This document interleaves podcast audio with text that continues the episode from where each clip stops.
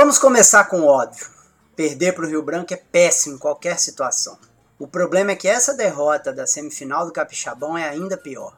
Primeiro, porque é a derrota da confiança, é a derrota do planejamento, é a derrota de um elenco que tinha condições de fazer muito mais. A derrota de uma comissão técnica que depois de outras duas chegou e teve que fazer os seus ajustes em pouco tempo. É a derrota de uma torcida que vinha se destacando pelo apoio incondicional.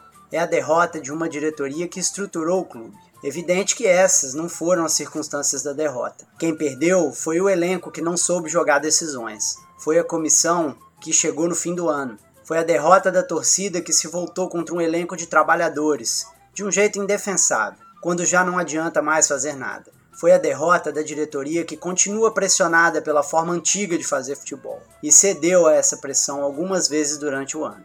Pior ainda é pensar em quem venceu. Foi a vitória do improviso, da fanfarronice, da cera, da bola murcha, do antijogo, do apagão, do elenco feito às pressas e dependente de veteranos. Nada disso absolve o Vitória. Na verdade, só mostra que não entendemos o que estava em jogo ou que não tivemos força para fazer o melhor vencer, para mostrar na prática nossa inegável superioridade. Não existem campeões no argumento e nem no papel. É hora de avaliar a temporada, pôr a bola no chão, reunir o time e mais do que nunca se unir em torno do crescimento do Vitória. Deu para ver o nosso potencial. Deu para ver que planejamento e profissionalismo fazem diferença. Temos que ir em frente e não voltarmos a velhas fórmulas que podem até ter vencido uma partida, mas não sustentaram uma temporada, tampouco farão história. Fala torcida Alvianil, começamos aí com esse editorial, nosso Uma Ilha um Clube último da temporada, infelizmente. Estamos fora aí do Capixabão, fora da Série D ano que vem, fora da Copa do Brasil. E agora é fazer o balanço aí da temporada, ver o que sobra para o ano que vem. Estamos eu, Arthur Moreira, e Ricardo Nespoli aqui mais uma vez, né, Rico? Com certeza não era a maneira que a gente esperava concluir esse ano. Ano de estreia do nosso podcast, um ano promissor, mas com um final de fato lamentável, com o jogo perdido de por 2 a 1 do Rio Branco. A gente vai fugir um pouco da estrutura que a gente está acostumado a fazer, não vamos ficar comentando em detalhes o jogo, nem nada disso, mas acho que uma coisa importante é falar em alguns números. Bem, Vitória e Rio Branco, terça-feira, 19 horas, no Salvador Venâncio da Costa. Posse de bola, 78% para o Vitória, 22% para o Rio Branco. Finalizações, 18 para o Vitória, 3 para o Rio Branco. Roubadas de bola, 7 para o Vitória, 0 para o Rio Branco. Escanteios, 11 para o Vitória, 1 para o Rio Branco. Jogadores expulsos, 1 do Rio Branco, nenhum do Vitória. Gols, 2 do Rio Branco, 1 do Vitória numa atuação lamentável, preguiçosa, medrosa, bagunçada, desesperada, para coroar mesmo o ano lamentável que o Vitória teve, principalmente pós-pandemia. Realmente não podia ser pior do que foi esse jogo contra o Rio Branco, contra um dos nossos principais adversários, um clássico do, do Campeonato Capixaba, e que a gente entregou de mãos beijadas porque a gente simplesmente não sabia mais o que jogar. O professor Gilberto montou o time já diferente do que a gente estava acostumado a ver. E quando a gente começou a perder, ele simplesmente resolveu desmontar o time e achou que só colocar oito atacantes a gente ia ter alguma condição de ganhar, né? Não teve. O time, mesmo com superioridade numérica em grande parte do jogo. Aliás, uma expulsão que contou com VAR sem ter VAR, né? Nunca vi isso, já viu? O cara tomou o segundo amarelo. Vez. Aí o juiz foi, não, peraí. Aí foi sei lá onde, e aí confirmou o segundo amarelo do, do Gil Mineiro. Mas é isso. Uma derrota ridícula, constrangedora que realmente termina o ano de forma melancólica. Estamos fora dos principais campeonatos nacionais que a gente poderia disputar. Agora a Copa do Brasil com duas vagas, o Espírito Santo passou o Mato Grosso do Sul no ranking da CBF e a gente não vai ocupar. E o que a gente vai fazer é disputar a Copa Verde, que já começa em janeiro, contra o Brasiliense. Sabe-se lá com que time, com que elenco, com que técnico. Enfim, agora é esperar. Né? Pois é, acho que os números já contam a história. Isso aí, se a gente fizesse no esquema tradicional de comentar o jogo, cada um ia falar uma frase, porque o jogo foi exatamente isso que você falou. O Rio Branco fez dois gols, teve uma expulsão, o Vitória pressionou o resto do jogo inteiro, foi colocando um monte de atacante e não conseguiu fazer gol. Aí assim, essa é a história do jogo. E aí eu acho que o mais importante, e até foi uma das coisas que fez a gente decidir sair da estrutura em que a gente estava fazendo os programas, é olhar para frente, né? É olhar para frente. Claro que a gente precisa fazer uma avaliação do que aconteceu, e essa aí foi um pouco a ideia que a gente trouxe na, no texto inicial também. A gente precisa ver o que deu errado esse ano e não pode querer zerar tudo, começar tudo de novo, porque Senão nós vamos voltar não ao, ao patamar que a gente estava no começo do ano, mas sim a um patamar que a gente estava quatro anos atrás, cinco, sabe-se lá. É, nós não podemos perder o que veio evoluindo nesse trabalho de continuidade aí da diretoria.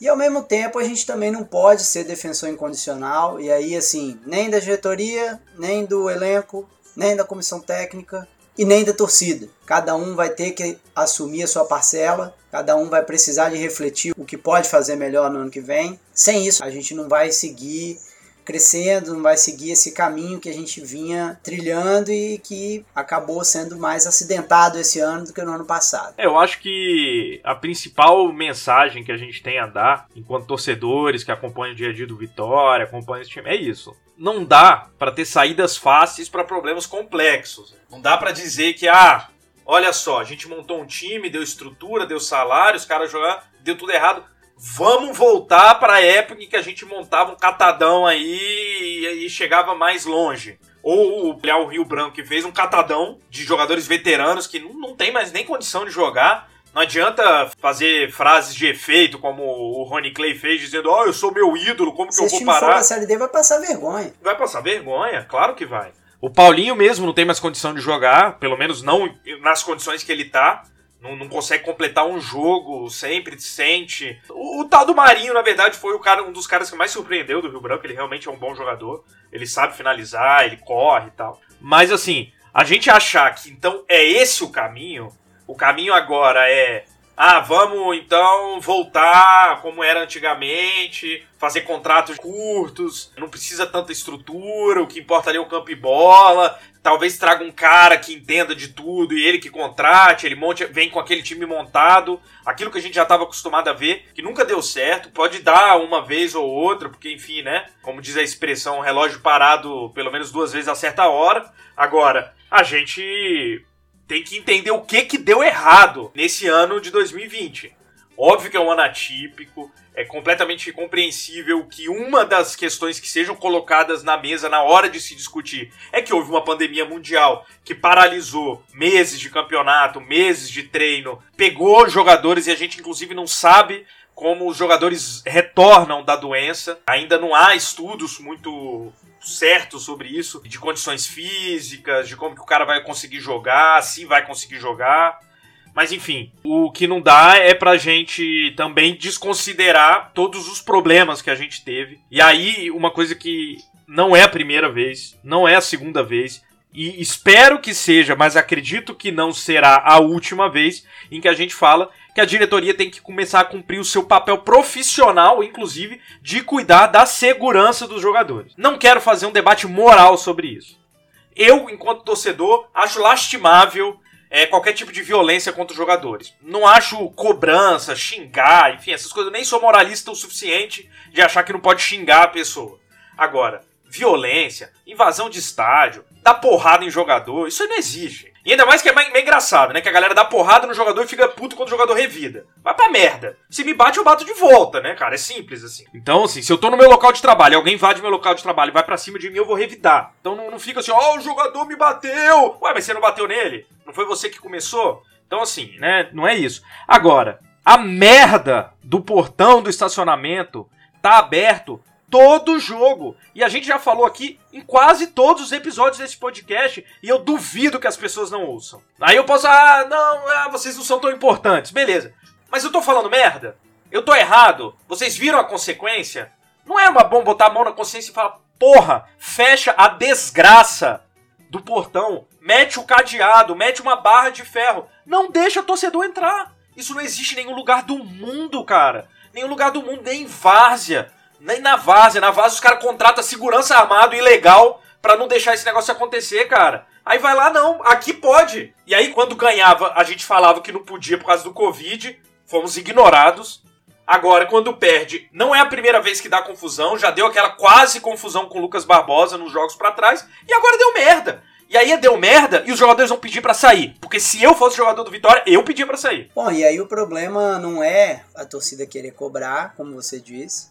O problema é agredir trabalhadores no seu local de trabalho, porque às vezes parece assim que a gente perde um pouco essa dimensão. Os jogadores são trabalhadores. Eu também, assim, não consigo pensar diferente de que cada um que estava ali tinha interesse de fazer o seu nome, de jogar de novo a Série D, embora você tenha falado que foi uma atuação preguiçosa e medrosa, e eu concordo em caracterizar a atuação dessa forma, eu duvido muito que os jogadores não quisessem algo melhor. Então, assim, aí nós temos que ver a parcela de responsabilidade do elenco. Acho que realmente, comparando com times contra os quais Vitória jogou, realmente as condições de trabalho foram melhores, isso é um fato. Não sabemos do ponto de vista técnico, em termos de preparação física, de organização tática, embora a gente possa supor que sim, que foi melhor. Mas no final das contas nós temos que lembrar disso, né? É um grupo de trabalhadores querendo que as coisas deem certo, né? Que tem o seu grau de responsabilidade quando elas dão errado certo? Eu também não, vou, não tô aqui para só olhar o lado do jogador. Agora, é o que você disse, é só a gente transportar para nossa realidade. O cara vir no seu local de trabalho vai te agredir porque você tá achando que o seu trabalho é mal feito, sendo que a régua dele, né, o método de avaliação dele, muitas vezes sequer é técnico, sequer são critérios técnicos. Estamos falando de paixão, de gente que quer ver o negócio dar certo e às vezes não tem muita ideia de como que as coisas têm que ser feitas para dar certo. É, é o papel da torcida. Né? Exato. A torcida tem que parar de achar também que, é, que, que o papel Esse da torcida é papel tático, de dirigente. Ou qualquer né? coisa assim, não é isso. É. Nós não estamos também propondo essas, essa inversão da ordem. Até porque, é, como você colocou, para mim, a responsabilidade dos torcedores terem chegado ao vestiário é da diretoria. É da diretoria. a diretoria precisa refletir sobre essa prática que ela tem. Eu não sei se eu cheguei a falar no podcast, agora eu, eu, também não vou ser hipócrita. Enquanto as coisas estão num grau razoável de relação, é claro que é muito legal ter essa proximidade com o elenco, claro que é legal ver os jogadores ali depois da partida. Agora, já estava havendo sinais de que isso ia dar problema. Você mesmo falou, a gente sabe. Aliás, essa questão aí que você falou anterior com o Barbosa não foi a primeira. Aí, infelizmente, não dá para manter não é culpa de ninguém, é a circunstância mesmo do exercício do trabalho ali, da comissão técnica, dos jogadores, torcida entender também qual é o grau de acesso dela a isso. Não dá para ser de outra forma. Aí realmente fica a reflexão aí para a diretoria. E assim, nós estamos pegando esse ponto, mas o Ricardo falou aqui sobre as contratações. A gente teve muitas contratações durante a temporada, algumas dispensas inclusive algumas respondendo a reclamações da torcida. A gente não sabe, pode ser que tenha havido avaliação técnica também, mas fica complicado até discutir isso, sendo que a gente teve comissões técnicas completamente distintas ao longo da temporada. Três técnicos, né? E os três aparentemente com perfil um diferente do outro, né? Um bem diferente do outro. Então assim, a gente também precisa a diretoria também precisa ou ser mais transparente a respeito de quais são os critérios que ela está usando ou ela internamente adotar critérios mais técnicos para escolher treinador, para saber a hora de dispensar, para saber quem vai contratar no lugar, como que vão ser essas mudanças. A mesma coisa se diga em relação ao elenco, né? Vai ter essa mediação, porque a comissão técnica, às vezes eu sei disso, às vezes a comissão pede para encerrar o contrato de alguém, pede uma contratação, mas isso também não pode ser completamente terceirizado. A diretoria precisa de ter alguma ascendência sobre isso, né? Minha maior preocupação é que não tendo dado certo, as pessoas querem fazer tudo diferente de novo no ano que vem. Sendo que a gente sabe que com mais estrutura, com mais condições de trabalho, com mais jogadores permanecendo, a gente tem vantagem sim. Se isso não foi suficiente esse ano, a gente tem que parar também de ficar achando que as coisas dão resultado de um dia para o outro. Na verdade, por exemplo, inclusive esses os resultados que a gente teve anteriormente, que nos levaram até essa série D desse ano, primeiro foram conquistados em boa parte por atletas que estão no elenco, graças a essa permanência deles ano após ano, criando esse entrosamento, criando relação com a torcida, criando confiança também com a própria diretoria, membros que mesmo com as comissões técnicas aí variando, membros da comissão técnica que foram é, ficando e fazendo um pouco essa ponte, né? Então, alguns membros da comissão técnica que também estão aí no, no clube por esse tempo todo. Tudo isso precisa ser bem discutido, com serenidade, Não adianta toda hora que as coisas dão errado dar um cavalo de pau, porque nós vamos ficar de um lado para o outro e sem se definir aí por uma estratégia de mais prazo. É, eu não quero me alongar muito, acho que assim, a gente nem tem muito mais o que dizer. Agora tem uma coisa que eu gosto sempre de falar, cara, é que jogador ruim não tem culpa de ser ruim. É ruim, ele não tem como mudar, assim. Se o cara não sabe jogar, ele não sabe jogar. A culpa é de quem contrata ele, de quem bota ele em campo para jogar. E aí tem uma outra questão, e cara, eu, eu de fato entendo que a gente pensa, cara, eu já vi esse cara jogando melhor e ele tá um lixo agora. Ele pode estar tá de sacanagem, pode ter esses boatos mesmo. De... Por exemplo, tem Fulaninho, não vou falar o nome. Todo mundo sabe que Fulaninho vai pra, pra balada toda semana, gasta toda a grana dele em puteiro, todo mundo sabe disso, mas Fulaninho é escalado regularmente em todos os jogos. A culpa é do Fulano? Ou a culpa é de quem bota ele para jogar? Todo mundo sabe de quem eu tô falando, eu não preciso botar nome aqui. O engraçado todo é o seguinte: sabe. E não é de agora. Quando o Fulano joga bem, ah, o cara tá dando conta, o cara é foda, o cara tá Porra, o cara faz isso tudo e ainda joga bem, tá? Aí o cara joga mal, porra, mas tem que ver que o cara tá fazendo isso. Então, assim. Então, cara, é, não, não tem critérios. E aí, essa é uma coisa que eu acho que tem que herdar, assim. É preciso ter um departamento de futebol. O departamento de futebol não pode ser o técnico contratado.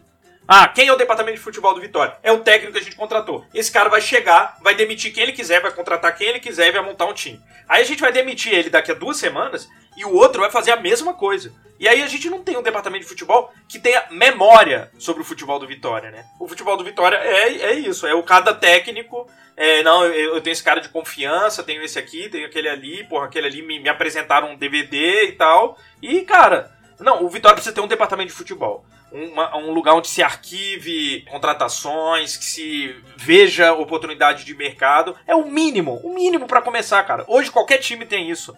Não, não basta, ah, não, a gente tem um cara aí que entende, que conhece, que tá sempre ali no campo com uma roupa social, fumando cigarro, e aí ele contrata quem ele quiser e tal. Não, não é assim mais, cara, isso mudou. Ou a gente profissionaliza o negócio de verdade, ou enfim, ou a gente se acostuma a ter resultados como desse ano e deixa de sonhar com vitória diferente. É, eu concordo. Hoje as estatísticas estão bastante disponíveis, né? Eu acho que é, tem que ter mesmo um profissional, ou enfim, algo ligado à análise de desempenho barra oportunidade de mercado e critérios técnicos. Eu acho que tem que ter em algum lugar que você falou, não? É, os arquivos Igual tem aquelas coisas, você chega em alguns lugares tem assim, nossa missão é essa, nossa filosofia é essa. Nossa, então, a gente tem que saber assim, o que a diretoria do Vitória pensa que tem que ser o futebol que o Vitória joga. É um futebol que nós vamos revelar jogadores, nós vamos adotar um estilo ofensivo, nós vamos ser um time que se destaca pela sua dedicação, pela sua raça isso até para a torcida é importante, né? Você tem que ter a identidade do Vitória. Vitória é o quê? É um time que tem fôlego para competições de pontos corridos, é um time copeiro. Tudo isso aí você tem que definir antes de contratar um treinador, antes de montar um elenco. É um time que vai jogar com velocidade, é um time que vai jogar com posse de bola. Tudo isso aí vai determinar que tipo de contratação você vai fazer. E assim, me parece que nisso a gente ainda andou muito pouco. Mais uma vez, para que não fique aqui parecendo que a gente tá só urubuzando depois da derrota, tá só criticando, assim, igual a gente tá falando. Em termos de estrutura, de condições de trabalho, Vitória chegou para mim, assim, é nível de, de acesso da Série D, entendeu? Os times que estão disputando acesso da Série D aí tem uma estrutura que dá para comparar né? E a gente não torce para que volte atrás. Pelo amor de Deus, a gente está extremamente preocupado de que isso volte atrás. Esse é o problema, exatamente esse é o problema. O que a gente precisa é de mais coisas. Aliás, uma coisa que eu fiquei pensando, inclusive também, é, vendo o jogo ontem, e lembrando de todos os jogos em que a gente teve tudo para conseguir vencer e não, e, não e não conseguiu, ninguém nunca pensou em ter um trabalho de psicólogo com esse, com esse elenco. Ah, não. Isso é coisa de frescura. Porra, Esses caras é, frescura. aí enquanto, enquanto é frescura, a gente perde investimento, perde, perde Série D, perde vai na Copa Brasil, perde capixabão pro rival. Aí nós precisamos saber que frescura que a gente quer sinceramente. É, é. Porque assim, é algo também que eu acho que tá dentro desse plano de profissionalizar. A gente sabe o que, que é a formação do jogador de futebol, certo? Nós não estamos aqui falando que é um monte de coitado, que é um monte de. Os jogadores nos ouvem e sabem disso, né? está encarando aqui, cada um com o seu profissionalismo, com a sua seriedade. Mas a gente também está falando de, de pessoas que são retiradas do seu ciclo de formação profissional muito cedo, né, do, seu, do seu ciclo todo de, de, de eu falo formação profissional também envolvendo educação, né, acesso ao conhecimento. Esses meninos muito cedo começam a se preocupar apenas com os treinamentos, né, o que é um erro da formação, não é um erro do jogador, né, é um erro da, da filosofia de formação do jogador no Brasil, que acha que o jogador não tem que ler, que não tem que estudar, que não tem que se preparar emocionalmente. E aí o que acontece é isso. A gente chega a decisões que o jogador tá de repente está bem fisicamente, sabe o que tem que fazer taticamente e o resultado não vem porque o jogador não está tranquilo, não está sereno, não está leve ali para fazer o seu jogo. E a gente sabe que essas psicologias de vestiário, essas psicologias de boteco, de ficar só ali no motivacional de, de 50 anos atrás, isso não funciona mais. Então, isso é uma outra, uma outra coisa que eu acho que precisa se vir para a mesa. Não estou dizendo que tem que fazer, que tem que ir amanhã, que... mas eu acho que é uma coisa que tem que ser analisada sim tem que ser analisada. Meu pai gosta, gostou de me contar essa história. O Girafa, quando era uma lanchonete lá em Brasília, tinha um segundo andar com departamento de marketing, presidência e departamento financeiro. Os caras chegavam e falavam, você é louco, velho. Você tem uma lanchonete, tem, tem departamento de marketing, presidência, departamento financeiro. Ele falou, cara, eu quero ser uma franquia, então eu tenho que ter isso. Né? O resto é história e o cara conseguiu virar uma franquia, entre outras coisas por isso. Então, se o Vitória quer chegar além, quer chegar na Série C, na Série B, tem que ter estrutura de um time profissional, tem que profissionalizar suas coisas, né? Tem que ter, igual a gente falou aqui, análise de desempenho, tem que ter preparação psicológica, tem que manter a estrutura que já conquistou e tem que saber o que quer com o seu elenco, com a sua comissão técnica. Qual é a filosofia que vai escolher e avaliar as coisas não pelos resultados simplesmente, claro que o resultado tem peso, mas pelos desempenho. Bom, eu quero um time veloz. Ok, o time está sendo veloz? Beleza. Perdeu, mas nós sabemos que o time está no caminho correto, nós está fazendo o que a gente está querendo. Nós queremos um time com raça. Se o time perdeu, a gente tem que saber isso. O time jogou com raça, porque isso é que vai ser o medidor de, de que a gente está no caminho certo. Se a gente seguir nesse caminho, uma hora a gente vai conseguir vencer os jogos com essa filosofia que a gente escolheu. Então, Acho que as coisas têm que, na verdade, começar a mudar os critérios de avaliação, né? estabelecer algumas, algumas coisas mais objetivas aí para nortear esse trabalho. E da parte do torcedor a gente sabe como é que é, cara. Se tiver ali essa, inclusive eu acho que essa resposta, quando você fala para o torcedor o que que o Vitória está pretendendo, qual que é, onde quer chegar e tal, aí o torcedor ele vai sabendo o que ele pode esperar. Né? Então, de repente, até isso também colabora com a melhora dessa relação. Acho que então, acho que a gente pode ir caminhando para o fim. Discutir um pouquinho com vocês assim como a gente pretende fazer com o podcast a partir de agora. Primeiro, isso é bem deixar bem nítido desde o início que o podcast não vai acabar, não tem nada a ver, não é a gente é torcedor do Vitória nas boas e nas más e a gente vai continuar gravando esse podcast aí até, sei lá, cansar. E a gente não cansou. Ano que vem, dia 20 de janeiro, começa a Copa Verde. Muito provavelmente a gente vai ter um recesso, vai fazer um recesso do podcast agora. Vamos voltar a gravar uma, duas semanas antes da Copa Verde, falar sobre o Brasiliense, falar sobre contratações. Se vier alguma grande novidade, alguma grande contratação, o Guardiola for contratado aí para ser nosso técnico e tal. E o senhor Valdemar, a gente vai fazer um especial, enfim. Bem, se vocês contribuírem ainda mais aí com a nossa campanha no Catarse pro gravador, quem sabe a gente não faz uma entrevista Catarse. aí em loco. .me barra uma ilha um clube. É isso, pronto. Nossa campanha. Mas é isso, galera. Realmente a gente até chega, não chega a pedir desculpa pelo que a gente falou, mas assim, um pouco de desculpa pelo tom de desabafo mesmo. Mas acho que é importante, assim, é. Como a gente sempre disse, isso aqui não é um podcast jornalístico, não é um podcast de análise de desempenho, é um podcast de dois torcedores apaixonados pelo Vitória, que agora a sua paixão levou a essa raiva que vocês ouviram até agora. Tamo puto, mas estamos tentando canalizar essa raiva nos próximos passos, porque a gente não quer ver o Vitória perder tudo que conquistou até agora. Então, assim, a gente já falou, mas eu vou repetir mais uma vez. A diretoria tem falhas, que a gente já apontou aqui, mas tem muito mais acertos do que falhas. Então, de parabéns por tudo que conseguiu apresentar, por passar a primeira fase da Copa do Brasil, foi esse ano ainda, por passar com 100% de aproveitamento da primeira fase, que foi esse ano ainda, de tentar consertar os rumos na Série D depois de um problema e quase conseguir, que foi esse ano ainda,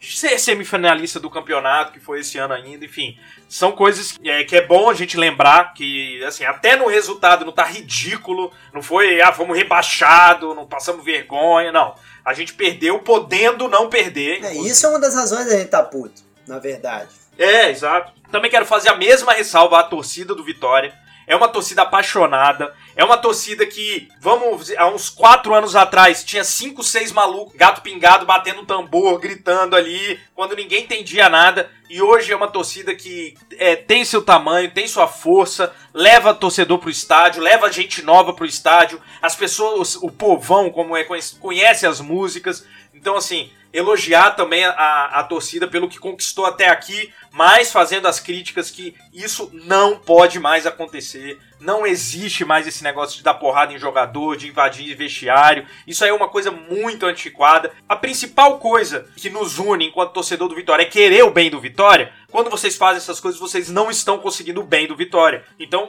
isso tem que mudar. É maravilhoso quando vocês estão ali cantando. É maravilhoso quando vocês cobram os jogadores, cobram os brios dos jogadores, cobram a diretoria. Agora, agressão, essas coisas, e eu já disse, não tem nada a ver com moralismo, não é, oh meu Deus, sem violência. Não, é porque não funciona, não ajuda, atrapalha, isso não pode mais acontecer.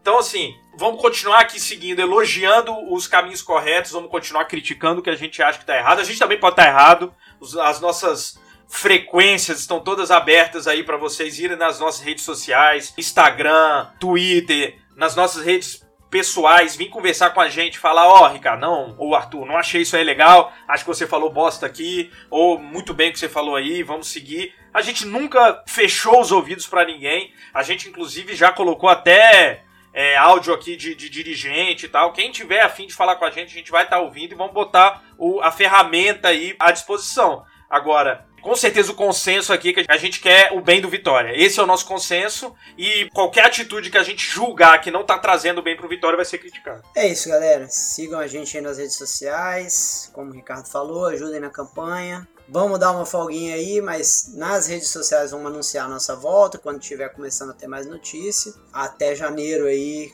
com a Copa Verde, antes disso com os programas de preparação. Um abraço, e até a próxima. Valeu, galera. Feliz Natal, ah, feliz ano novo. Fique feliz em Natal, casa, sem aglomerações. Novo, fique em casa, exatamente. Valeu. Valeu. Alô você, alô Brasil, chegando. É, você mesmo. Rio Branco, finalista do Campeonato Capixaba de Futebol. Com todos os méritos, com todas as justiças. É claro, é claro que eu também estou inconformado, como você, porque poderia ser hoje o Vitória comemorando a vaga. Se se é fácil perder, perder do jeito que nós perdemos, hein? Ainda é muito mais difícil. Mas muito mais difícil mesmo. É difícil perder sabendo que a gente não pode esquecer é difícil esquecer isso. Tempo nós vamos ter para esquecer, sem dúvida. Esse capixabão de 2020, mais por quatro anos no mínimo, vai ficar aqui com a gente. Talvez para sempre. A Série D 2020, jamais esquecida pelo grande favoritismo do Vitória e pelo desastre na primeira fase. Agora é a hora que os craques decidiram não jogar, isso é verdade, mas muita verdade. Não teve espetáculo e o resultado poderia ser o que aconteceu exatamente. Agora é hora de reverenciar Rony Clay, Pepeta, Marinho, Rio Branco, a vaga na final. Para nós é hora da gente pensar no futuro futuro. É hora da gente reformular, reformular. É hora da gente mudar ou mudar de vez. Vamos colocar o castelo de areia abaixo. Abaixo. E iniciar uma construção sólida para 2021. 2021 também não é assim tão longe. É logo ali. Caso contrário, nós seremos comida de leões. Bom, esse texto é a homenagem do podcast Uma Ilha, um Clube ao grandíssimo jornalista esportivo Fernando Vanucci. Descanse em paz, Fernando.